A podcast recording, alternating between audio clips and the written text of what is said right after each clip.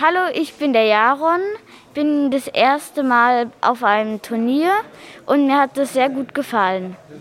Und jetzt hört ihr den Freshcuber Podcast.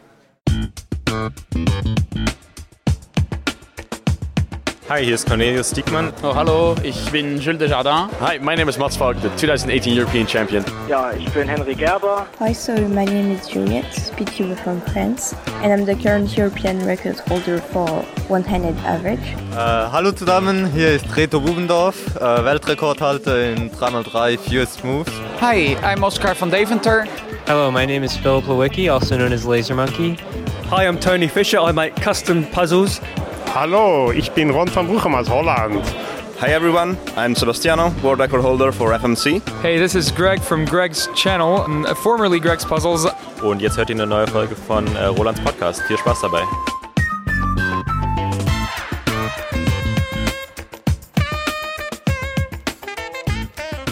Herzlich willkommen, liebe Zuhörerinnen und Zuhörer. Hier ist der Freshcuber Podcast von Roland Frisch und seinem genialen Podcast-Team ein Audiopodcast rund um das Thema Zauberwürfel und Speedcubing. Gerne möchten wir euch durch Gespräche und Interviews, durch Cubing News und so weiter informieren und unterhalten.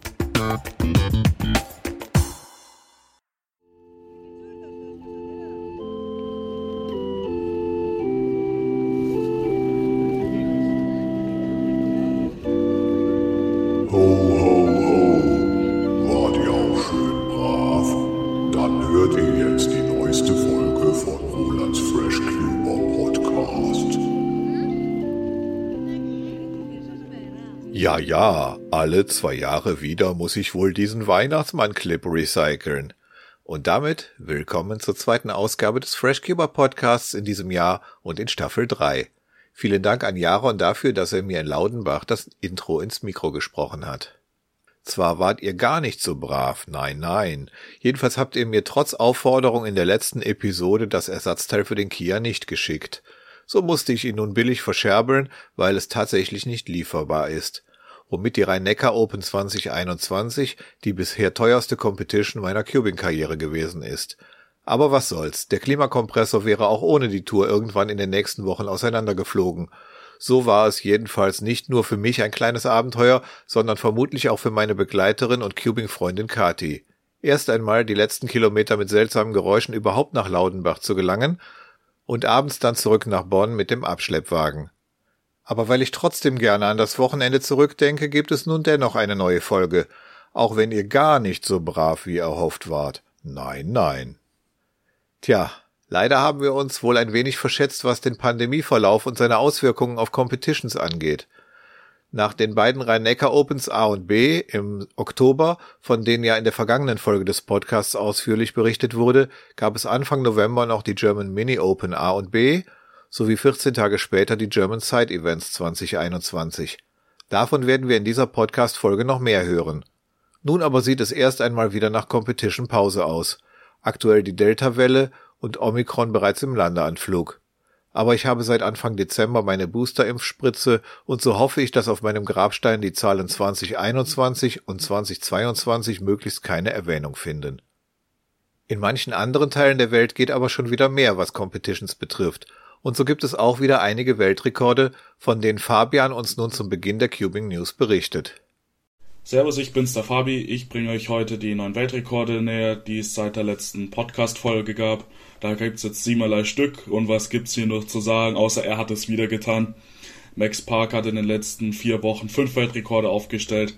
Fange ich gleich mal an. In 4x4 hat er drei aufgestellt. Einmal den 20,94 Average, dann die 17,18 Single, die davor äh, der Deutsche Sebastian Bayer hatte. Und dann hat er auch noch einen neuen Meilenstein gesetzt mit der ersten ab 17, nämlich einer 16,86 Single.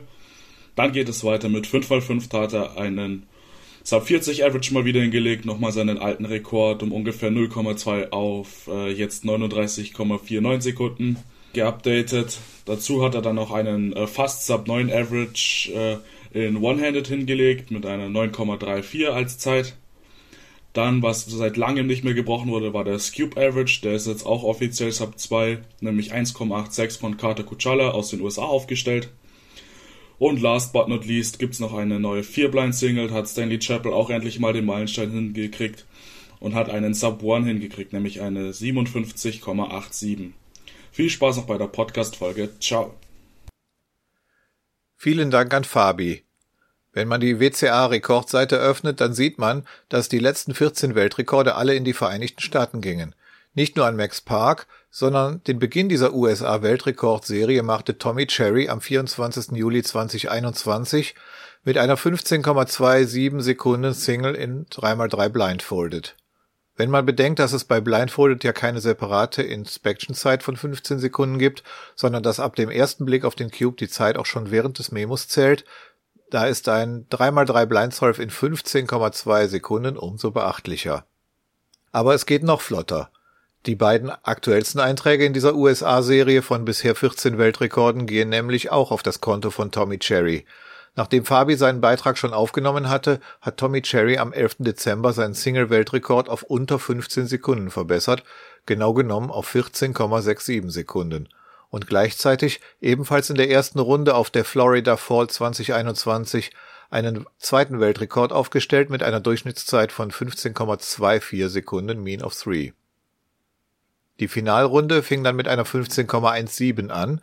Wäre die erste Runde nicht gewesen, dann hätte er auch damit seinen Single-Weltrekord vom Juli um eine Zehntelsekunde verbessert. Danach gab es allerdings einen DNF. Und ich weiß nicht, was da passiert ist. Als dritte Zeit hatte er eine 40,35. Endlich mal ein Blindsoll von Tommy Cherry, wo ich immerhin sehend noch hätte mithalten können. Also, Gratulation an Tommy Cherry, Zane Kanani, Max Park, Stanley Chappell und Carter Kukala für die vielen beeindruckenden USA-Weltrekorde der letzten Monate.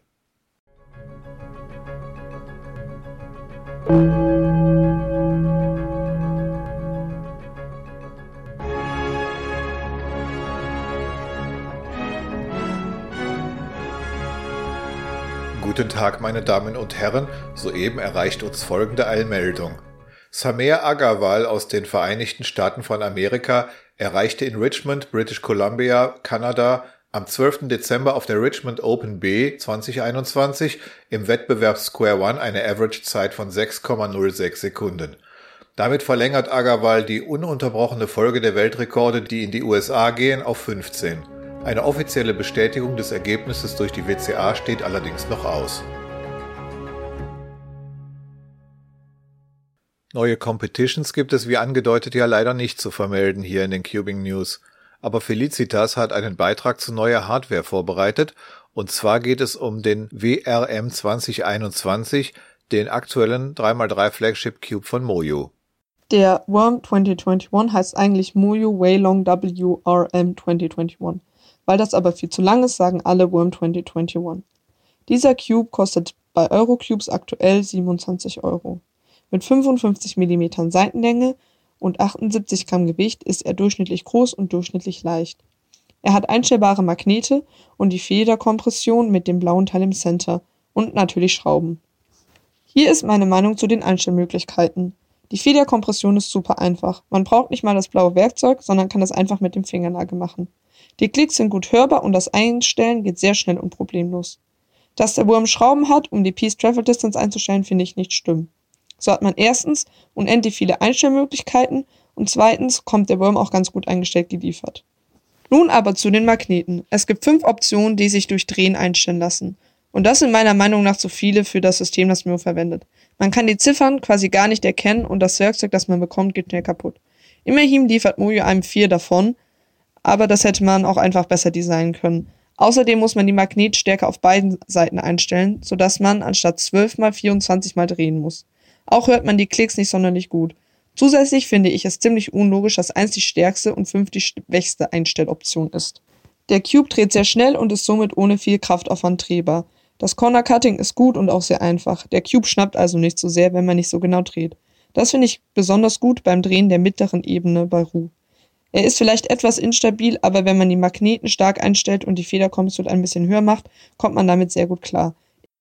Jetzt noch etwas zum Drehgefühl. Das ist zwar sehr subjektiv, aber der Worm fühlt sich beim Drehen schon sehr gut an. Zwar nicht ganz so Premium wie die Gans, die ich mal ausprobiert habe, oder der Tornado V2M, aber schon ziemlich gut.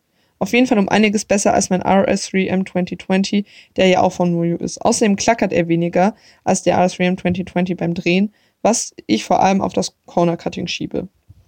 Für mich ist der Wurm ein super Cube und auch mein neuer Main. Für Leute, die einen schnellen Cube mit gutem Corner Cutting wollen, ist er perfekt. Durch die guten MU-Moves ist er für Leute, die mit Ruhe lösen oder viele M- oder S-Algorithmen benutzen, wirklich exzellent. Ich würde den Cube jedoch Leuten, die Stabilität und Sicherheit beim Drehen sehr wichtig finden und die vielleicht auch etwas unsicher beim Drehen sind, nicht empfehlen. Vielen Dank an Felicitas für diese Vorstellung des Mojo Warm 2021. Ich habe auch einen neuen Mojo, den ich hier erwähnen möchte, und zwar den RS3M Maglev. Magnetic Levitation ist die Technik, mit der eine Magnetschwebebahn funktioniert, also beispielsweise der berühmte Transrapid. Und fast genauso Hightech ist auch Maglev in Cubes. Die Federn unter den Centerkappen sind ersetzt durch zwei sich abstoßende Ringmagnete. Ein netter Cube, aber schneller als mit meinem Dayan bin ich damit auch nicht. Wer meinen Bericht über den Mojo RS3M Maglev lesen möchte, findet ihn unter der Überschrift Mein erster Transrapid Cube in meinem Blog freshcuber. nee, nee, nicht de, sondern freshcuber.wordpress.com. Was ist das denn? Ja, freshcuber.de zieht um nach freshcuber.wordpress.com. Ich habe schon im November angefangen, viele Artikel zu portieren. Eine Menge Arbeit. Aber warum nur? Im vorigen Podcast hatte ich euch ja schon den Gemeinschaftsblog cubingfreunde.wordpress.com vorgestellt. Es ist ein kostenlos zu betreibender Blog und die ganze WordPress-Administration übernehmen die Profis von WordPress.com. Bei freshcuber.de hingegen habe ich als vergleichsweise ahnungsloser Laie mich darum selbst zu kümmern. Und dabei kann einiges schiefgehen. Bisher bin ich so gerade irgendwie heil durchgekommen. Aber das Theme, das ich verwende, also das Design des Blogs, wird beispielsweise seit Jahren nicht mehr weiterentwickelt und auf einmal meinte Google, sie sollten FreshCuber.de wohl besser nicht mehr bei Suchanfragen auf Handys und Tablets anzeigen, weil das Design nicht responsive ist, also sich nicht automatisch an kleinere Bildschirme anpasst. Ich persönlich fand es zwar kein Problem, trotzdem auf der Seite zu navigieren, weil man die gewünschte Spalte einfach mit den Fingern großzoomen konnte, aber Google war halt nicht einverstanden. So musste ich als Notlösung ein ebenfalls veraltetes Plugin installieren, das das alte Theme responsive macht. Oder mir halt ein neues Theme suchen, meist muss man dann aber auch jede Menge an den Artikeln nacharbeiten, bis es wieder gut aussieht. Wegen solchen Ärgernissen und Problemen entstand bei mir in den letzten Monaten immer mehr den Eindruck, mit freshcuber.de würde ich ein totes Pferd reiten, wie man als Indianer angeblich so sagt. Und da der Blog auf cubingfreunde.wordpress.com so unproblematisch und gut läuft und da selbst mein uralter Blog auf rolandroid.wordpress.com noch immer gut funktioniert, obwohl ich mich gar nicht darum kümmere, erscheint mir nun ein erneuter Umzug sinnvoll, um nicht irgendwann von den Problemen eines schlecht administrierten Blogs überrannt zu werden. Der neue Blog auf WordPress.com hat zwar auch ein paar Nachteile, aber damit kann ich hoffentlich leben. So kann man keine eigenen Plugins installieren. Der Podcast wird also weiterhin auf freshcuber.de gehostet werden müssen, aber die Shownotes kann ich ab dieser Folge trotzdem auf freshcuber.wordpress.com anzeigen. Ein weiterer Nachteil ist, dass ich weniger Speicherplatz zur Verfügung habe, aber man braucht auch nicht jedes Foto in bildschirmfüllender Auflösung. Nun ja, die Umzugsphase ist jedenfalls eine Menge Arbeit. Ich stelle alle Artikel unter dem Datum der Erstveröffentlichung ein. Der Jahrgang 2012 ist schon komplett übertragen. 64 Artikel sind das geworden, alleine für 2012. Nicht einfach kopiert, sondern bei dieser Gelegenheit auch, wenn nötig, rund erneuert. Darunter ist zum Beispiel die berühmte Zauberwürfel-Anfängerlösung in drei Teilen, aber auch etliche Tutorials für verschiedene 3x3-Varianten wie beispielsweise Void Cube oder Fisher Cube. Und natürlich die berühmten 24 Zauberwürfelmuster, die 2012 ursprünglich als Adventskalender im alten Rolandroid-Blog erschienen waren. Auch mein mehrseitiges CFOP-Tutorial ist schon übertragen. Die F2L-Einführung mit Tiger, Krokodil und Adler, aber auch Tuluk OLL und Full OLL. Klar kann man das alles auch in den Videos von JPerm oder CubeSkills etc. lernen. Aber manch einer mag es lieber als übersichtlich aufbereiteter Text mit Bildern und auf Deutsch statt auf Englisch. Also schaut mal rein auf freshcuber.wordpress.com. Ich freue mich auf euer Feedback in den Kommentaren dort.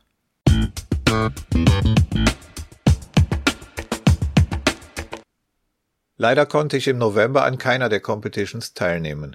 Am ersten Wochenende waren wir auf einer zweitägigen Geburtstagsfeier eingeladen, weshalb ich für die German Mini Open nicht angemeldet war. Aber zu German Side Events wollte ich gerne fahren. Hotel war gebucht, auch ein Carsharing-Wagen war reserviert, kein Kia. Dann allerdings bekam ich eine Erkältung. Der PCR-Corona-Test war zwar negativ, aber mit Halsschmerzen und Husten wäre das nichts geworden. Somit bleibt es für mich bei nur einer einzigen Competition in diesem Jahr 2021. Ich hoffe, der Abwärtstrend geht nächstes Jahr nicht weiter. Aber ich habe dann mal in die Runde gefragt, wer denn so nett wäre, von den Competitions zu berichten. Gemeldet haben sich Annika und Kati, die beide am Sonntag in Gütersloh waren, also auf der German Mini Open B.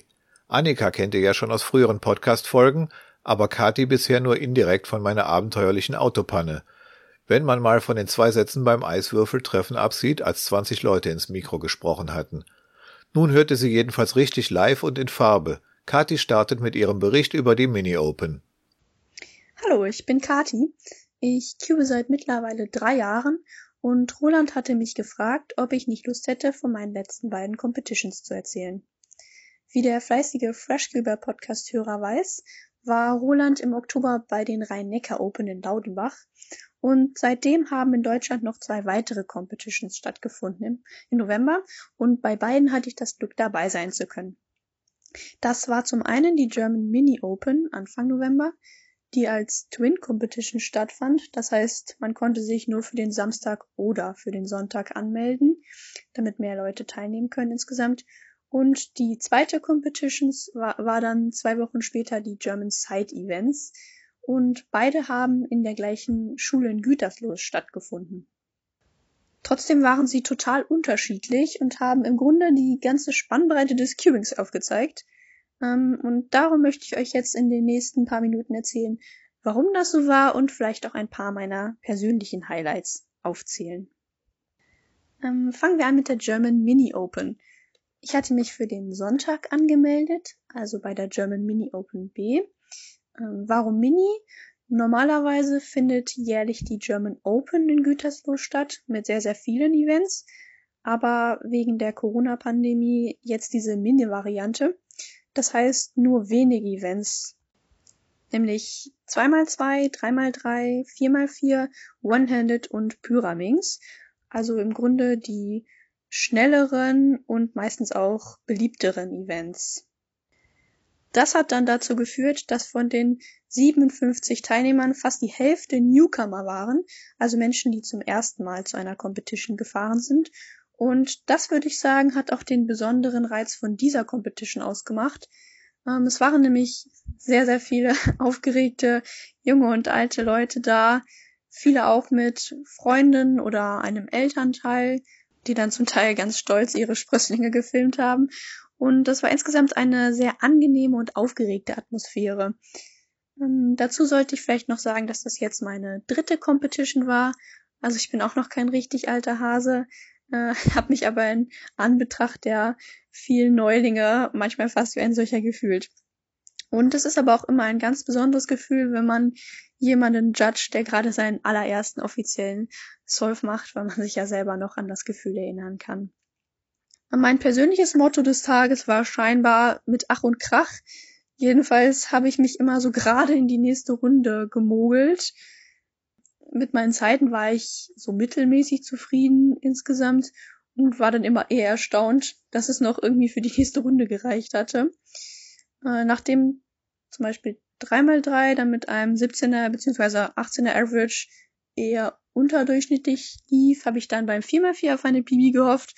Das hat aber leider nur so halb geklappt, äh, weil in den 10 Solves, die ich insgesamt machen durfte, leider dreimal mein Würfel gepoppt ist und ich dann mit dem hektischen Zusammenpuzzeln der Teilchen leider natürlich viel Zeit verloren habe äh, und damit dann leider der Average im Eimer war.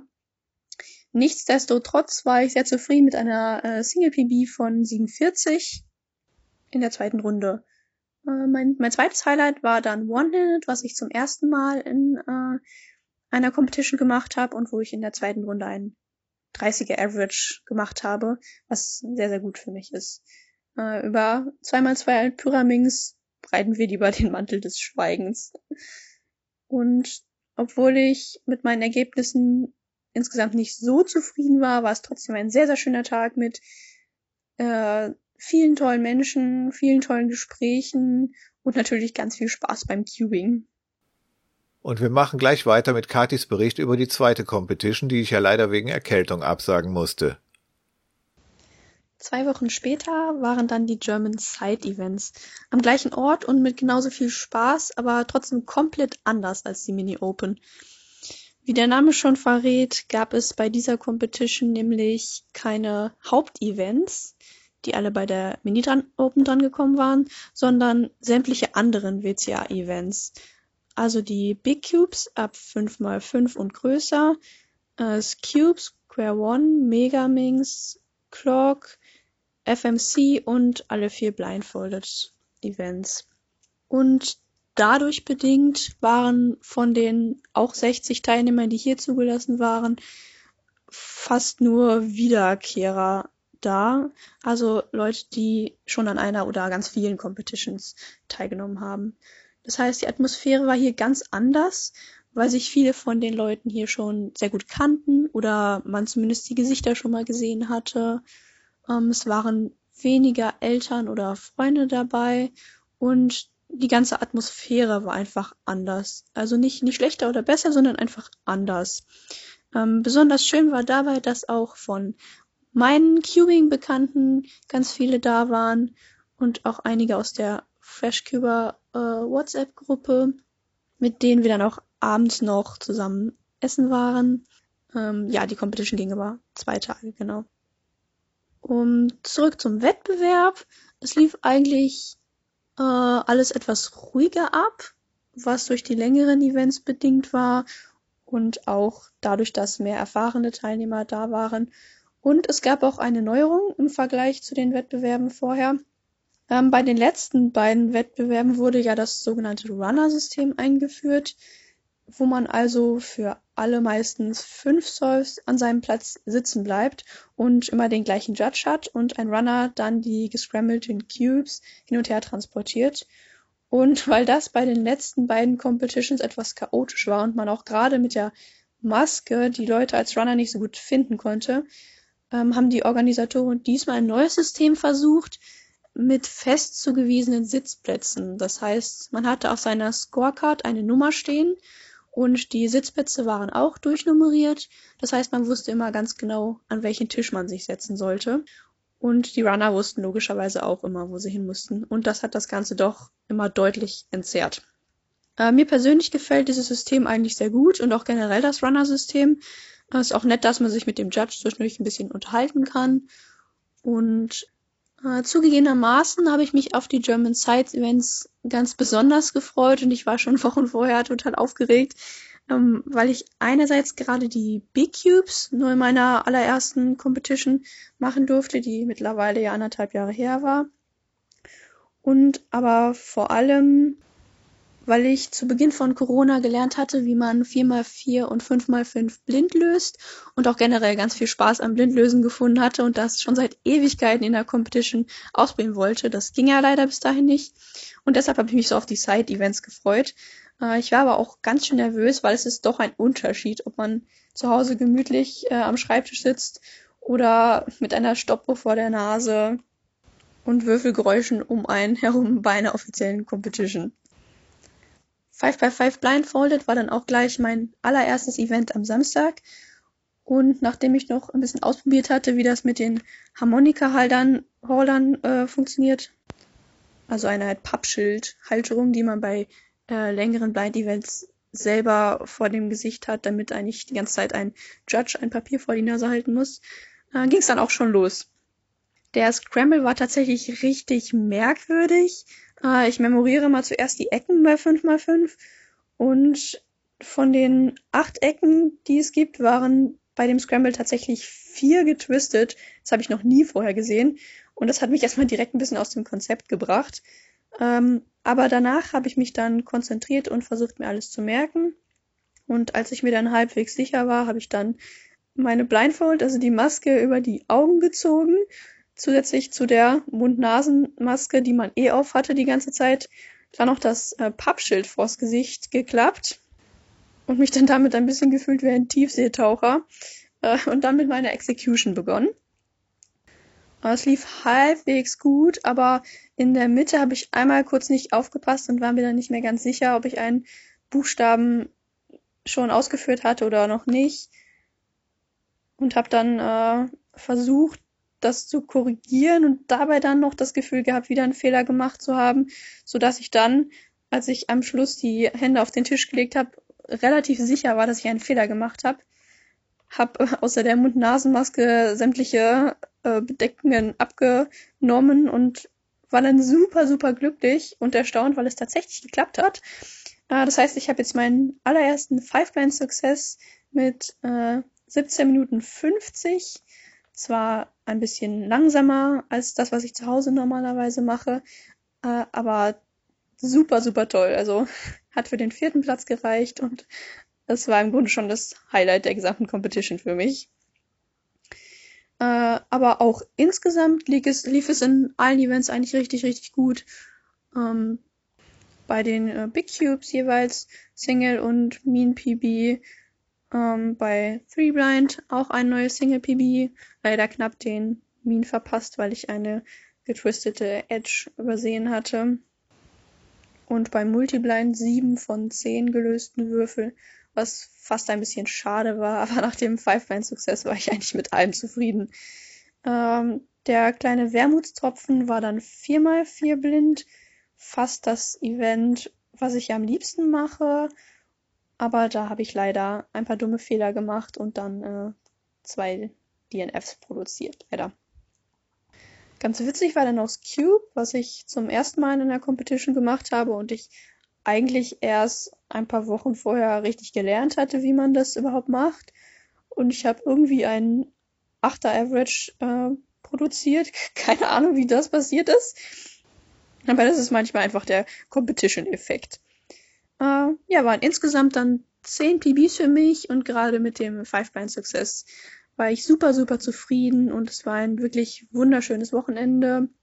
Zumal es ja zurzeit so aussieht, als würde es erstmal in den nächsten Monaten leider keine Competitions mehr geben. Ja, genau, das waren meine letzten beiden Competitions. Äh, sie haben sehr, sehr viel Spaß gemacht, obwohl sie so unterschiedlich waren.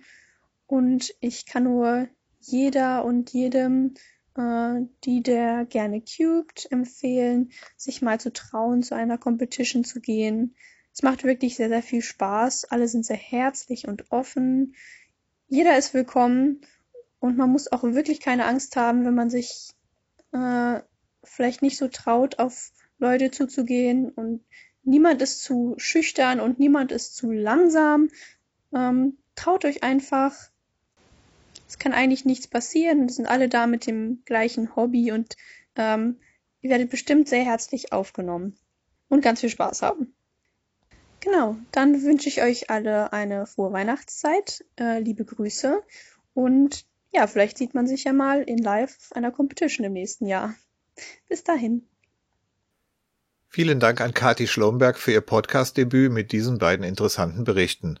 Für mich, der sich wer weiß wie abmüht, um wenigstens einen 3x3 blind zu lösen, ist ein Success in 5 Blind und Multiblind mit 7 oder 10 Cubes sowas wie Oscar und Nobelpreis gleichzeitig.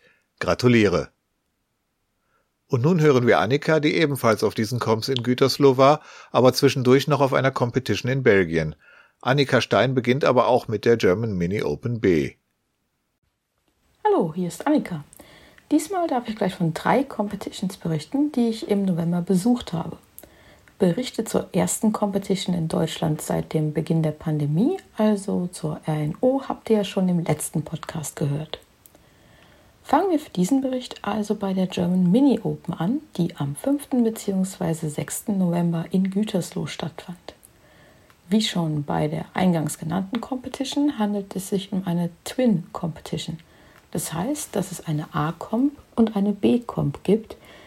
Diesmal mit identischen Events, aber als Teilnehmer muss man sich dennoch für einen Tag entscheiden und darf sich nicht für beide Partnercomps anmelden. Wie der Name schon vermuten lässt, lag der Fokus auf kleinen Cubes bzw. Puzzles und wir konnten so in den Kategorien 2x2, 3x3, 4x4, One-Handed und Pyraminx teilnehmen. Persönlich war ich am Sonntag für Teil B da und habe mich sehr gefreut, bekannte und neue Gesichter zu treffen. Da war es mir dann auch egal, dass es bei einer Comp ohne Bestzeiten geblieben ist. Das kann ich bei nicht vorhandenem Training leicht verkraften. In 3x3 war ich sogar nur 200 von einem PB-Average weg Und Sub 11 ist momentan das Beste, was ich mit Competition-Nerven in diesem Jahr so herausholen konnte. Also gar nicht so schlecht. Eine Verlosung gab es auch noch und die Organisation war wie immer hervorragend. Annika hat dann auch das folgende Wochenende mit einer Com verbracht und zwar in Belgien. Hört selbst. Eine Woche später ging es für mich dann nach Belgien zur Sereng Open, die wie zu vorpandemischen Zeiten an zwei Tagen stattfand. Für mich bedeutete das sogar eine kürzere Anreise als zu den meisten Wettbewerben in Deutschland – sodass das Hin- und Herfahren ziemlich unproblematisch war, wenn man grenznah wohnt und es bis Lüttich noch keine Stunde ist. Es war schon ein bisschen ungewohnt, nach so langer Zeit ins Ausland zu fahren.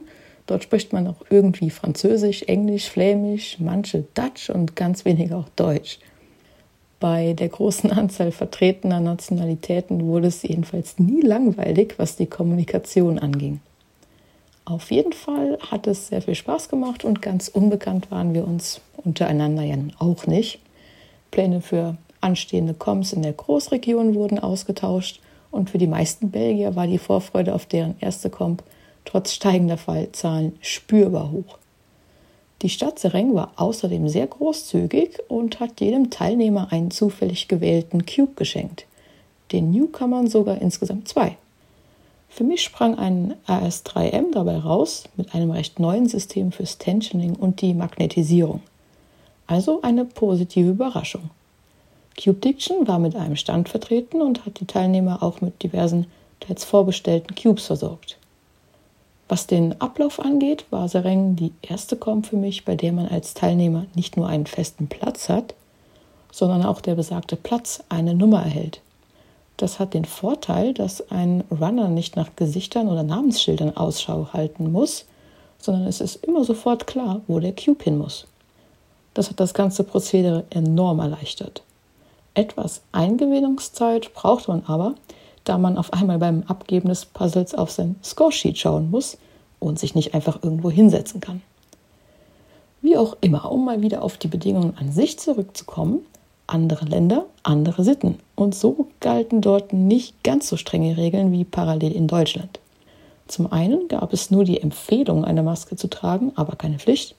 Und damit verbunden konnte man auch mal eben was trinken oder essen, ohne nach draußen gehen zu müssen. Wie man es sich aber vielleicht schon denken kann, war mir das ein wenig zu locker, also habe ich versucht, falls möglich die typisch deutschen Regelungen einzuhalten. Und wenn man schon ein bisschen Erfahrung mit Maske und Competition hat, dann macht einem das auch einfach gar nichts mehr aus. Ich würde sogar so weit gehen zu behaupten, dass man ja mit Maske auch etwas gedämpfte Lautstärke beim Sprechen hat und man den ganzen Trubel um einen herum etwas ausblenden kann. Gar nicht verkehrt, wenn man auch noch eine Rechnung mit seinem Main Event offen hat. Tatsächlich konnte ich in Belgien endlich den Kampf gegen mich selbst gewinnen und habe eine magische Grenze von vier Sekunden im Durchschnitt für den Cube unterboten. Ein persönlicher Rekord, auf den ich über zwei Jahre gehofft und hingearbeitet habe. Zu dem Zeitpunkt war das immerhin Platz 5 in Deutschland, aber Records are made to be broken. Herzlichen Glückwunsch dazu. Aber hören wir gleich weiter, wie es für Annika auf der German Side Events lief, während mir nur die Nase lief. Das ist auch schon die perfekte Überleitung zur German Zeit Events eine Woche später, wieder in Gütersloh. Dort gab es sogar für mich nochmal ein schönes QPB im Average in Runde 1. Aber nicht nur mir haben die Scrambles gut gefallen. Daher ging es trotz persönlicher Verbesserung wieder zwei Plätze im nationalen Ranking nach unten. Macht aber nichts und ich freue mich für alle, die eine tolle Leistung gezeigt haben. Als netten Nebeneffekt der durchweg schönen Scrambles konnte ich auch endlich mal wieder einen Podiumsplatz einfahren und habe den zweiten Platz im Cube-Finale belegt. Ah ja, auf einmal läuft es wie am Schnürchen. Drei Sub-4 Averages nacheinander, nach Jahren ohne einen einzigen. Bei den German Side Events gab es einen interessanten Stand von Cube Diction, die wir auch schon in Sereng freundlicherweise einige Cubes gesponsert haben. Auch Rubix war wie die zwei Wochen zuvor spendabel. Allgemein war die German Side Events auch nun wieder eine Comp im teilweise gewohnten, teils neuen Format. Zwei Tage waren angesetzt, um insbesondere auch die sonst eher selten angebotenen Events abdecken zu können. daher kein 3x3, aber stattdessen die Big Cubes 5x5, 6x6, 7x7. Dann Blindfolded Events mit dem 3x3, 4x4 oder 5x5 Würfel sowie Multiblind. Dann noch FMC und Clock, Megaming, Square One und Cube. Ja, das Beste kommt natürlich zum Schluss, so steht es im Zeitplan. Diesmal wurde auch hier auf die Nummerierung der Solving Stations mit den schon für Sereng genannten Vorteilen geachtet. Ja, eine abgewandelte Auf- und Einteilung war für den Samstag notwendig, der insbesondere für die besonders zeit- und gedächtnisintensiven Kategorien gedacht war. An dieser Stelle auch nochmal Danke an das Orga-Team oder besser alle, die in irgendeiner Weise den smoothen Ablauf von Competitions sicherstellen. Gerade in dieser Zeit, in der das nicht mehr so selbstverständlich ist ja, offenbar ist das Interesse nach wie vor hoch. Wir haben Lust zu üben und uns einzubringen. Und an NRs mangelte es auch nicht. Das war es also von mir mit dem kleinen Competition-Überblick der letzten paar Wochen. Und ich kann nur sagen, ich freue mich ähm, auf alle, die noch kommen. Natürlich wissen wir nicht, wann das sein wird und wir haben wahrscheinlich wieder einen recht diffizilen Winter vor uns, aber man darf ja noch hoffen. Und daher wünsche ich euch erstmal frohe Feiertage, später einen guten Rutsch und man hört sich mit Sicherheit in einem weiteren Podcast nochmal. Bis dann. So, das waren die Berichte zu den Competitions in Deutschland im November 2021. Vielen Dank nochmal an Kati und Annika. Weitere Teilnehmerberichte von künftigen Comps in Deutschland gibt es dann vermutlich im Jahr 2028 nach der 19. Welle von Covid-24.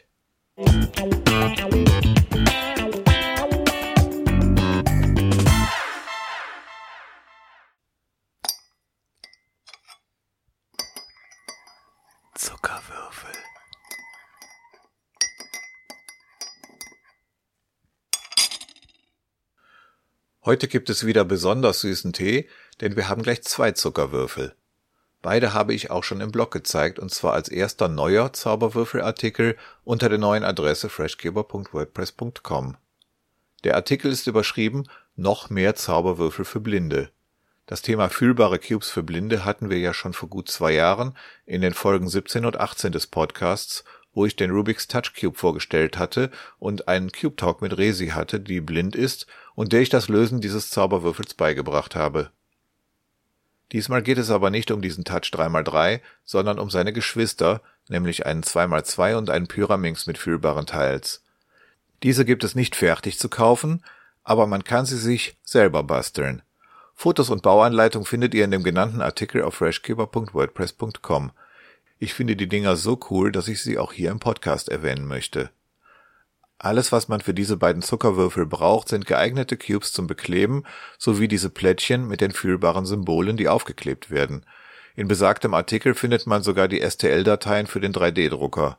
Da ich selbst keinen 3D-Drucker habe, waren Simon und Lukas, die ich bei unseren Cubing-Treffen in Köln kennengelernt habe, so freundlich, die STL-Dateien zu erstellen und mir die Plättchen zu drucken. In den WCA-Regeln steht sinngemäß, dass Cubes für Blinde dennoch Farben haben sollen, damit die Scrambler und Judges ihre Jobs erledigen können. Daher habe ich einen Stickerless 2x2 und natürlich auch einen Stickerless Pyraminx beklebt. Rund um die Touch-Tiles, die schwarz sind, ist noch genug Farbe zu erkennen, um zu überprüfen, ob der Scramble stimmt, beziehungsweise für den Judge, ob der Cube gelöst ist. Was die Symbole für die Farben betrifft, haben wir uns am Rubik's Touch Cube orientiert. Weiß bleibt also glatt, Gelb hat mehrere Noppen pro Feld, Rot und Orange tragen ein Quadrat beziehungsweise ein X, Grün und Blau sind Kreis beziehungsweise ein fetter Punkt. Ganz perfekt sind die Touchtiles noch nicht, aber im Artikel stehen die Schwachpunkte gelistet. Wer also auch Touchtiles drucken möchte, sollte eventuell noch einmal das Design etwas anpassen. Leider steht Resi aus persönlichen Gründen gerade nicht so sehr der Sinn nach Cubing, wie sie mir am Telefon sagte. Vielleicht ändert sich das ja mal, dann bekommt sie die Cubes von mir geschenkt. So lange freue ich mich aber selber daran, denn es ist schon eine interessante Herausforderung, Zauberwürfel zu lösen, ohne dafür die Augen zu benutzen.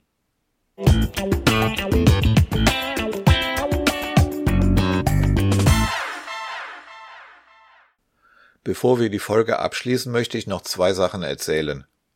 Zum einen hatte Florian Freistetter, äh, Silbereisen, Kastenmeier, also der berühmte Florian Kastenmeier mit der offiziell größten Zauberwürfelsammlung der Welt, prominenten Besuch. Horst Lichter war zu Gast und Florian zeigt ihm in circa 15 Minuten einige Highlights der Sammlung. Die Sendung heißt Bares für Rares Sammlerstücke und wurde am 12. Dezember ausgestrahlt. Es macht so den Eindruck, als hätten sich Florian Kastenmeier und Horst Lichter gut verstanden. Und auch die anderen beiden Sammlungen in dieser Sendung, Musikboxen und historische Fahrräder, fand ich sehr interessant. Man kann sich die Sendung in der ZDF Mediathek anschauen, den Link zu Florians Auftritt tue ich natürlich in die Shownotes. Das zweite, was ich noch loswerden wollte, bevor die Schlussmusik einsetzt, ich habe mir bei Ben Streeter einen Rex TO bestellt. Das ist ein Kleinserien-FTO, also ein Face-Turning Octahedron. Ein Puzzle, das beispielsweise in der Weekly Competition gelöst wird. Nicht ganz billig das Vergnügen eines Rex TO, aber ich finde das Projekt sehr unterstützenswert – und außerdem habe ich bei den üblichen Hakeleien eines Standard-FTO von Lanlan meist keine Lust mehr, diesen auf Zeit zu drehen. Das wird mit dem Rex TO hoffentlich besser, denn dies ist bekanntlich ein umgebauter Rex Cube. Genau genommen nimmt Ben die Mechanik eines Super Ivy Cube, wie Shiyi ja den Rex Cube nennt. Und diesem werden dann modifizierte Steine aufgesetzt, so dass sich die Form eines FTO ergibt, also acht Dreiecke oder man könnte auch sagen zwei Pyramiden, die an der Grundfläche zusammengesetzt sind. Ben hat den Bestellvorgang sehr professionell organisiert und man kann es individuell an die eigenen Wünsche anpassen. Man kann die Steine alleine bestellen und seinen eigenen FTO aus einem Super Ivy Cube bauen oder man kann ihn komplett bestellen, was ich gemacht habe. Mein Rex TO wird ein Coating haben aus Cyanacrylat, das ist quasi Sekundenkleber. Diese Beschichtung verhindert, dass die Färbung des Kunststoffes mit der Zeit die Stickerfarben von unten verändert. Bei meinem habe ich als Farbe des Kunststoffes Saphirblau gewählt. Das Farbschema der Sticker habe ich bei dem von Lanlan belassen, aber es sind bessere Sticker als die von Lanlan, nämlich welche von The Cubicle. Die Kugeln für das Einrasten der Drehungen lasse ich entfernen, dafür gibt es dann aber Magneten. Und der Cube wird vom Profi geloopt. Vielleicht habe ich mit diesem Maserati unter den FTO dann doch noch die Chance, Thomas in der Weekly wieder einzuholen. Schauen wir mal. Noch ist der Rex TO nicht hier, meine Bestellnummer lässt aber darauf schließen, dass ich den zweiten in Deutschland bestellten Rex TO bekommen werde. Ben hat geschrieben, dass er leider noch nicht die vollständige Menge an Super Ivy Cubes geliefert bekommen hat. Thomas kann also seinen Vorsprung noch weiter ausbauen.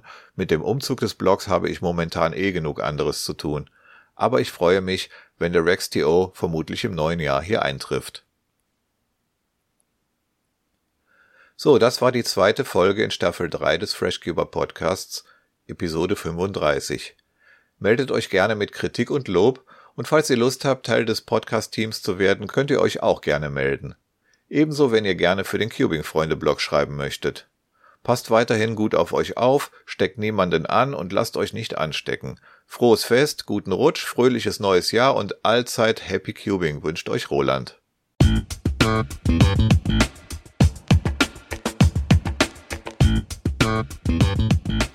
Damit sind wir leider am Ende dieser Episode angelangt. Ich hoffe, diese Folge des FreshCuber Podcasts hat euch gefallen. Meine Cubing-Website ist freshcuber.de und dort findet ihr auch die anderen Folgen dieses Podcasts und die Möglichkeit, ihn zu abonnieren, sodass ihr keine Folge verpasst. Wenn ihr dieses Projekt unterstützen möchtet, dann teilt den Link zum Podcast, erzählt anderen Cubern davon, schreibt fleißig Kommentare unter die Show Notes dieser Folge und schickt mir Ideen für weitere Themen. Ihr könnt mir auch gerne e-mailen an podcast@freshcuber.de.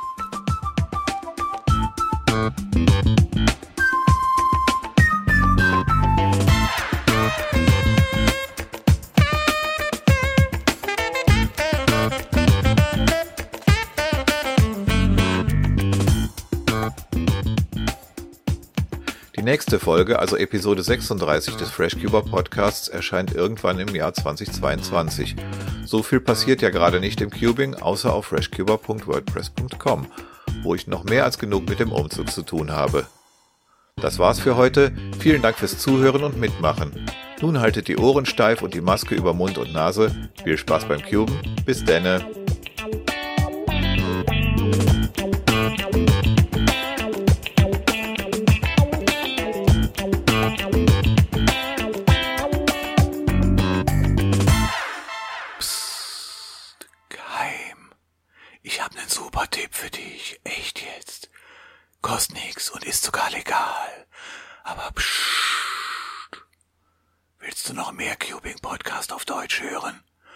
Dann such doch in deinem Podcast Player oder auf YouTube etc.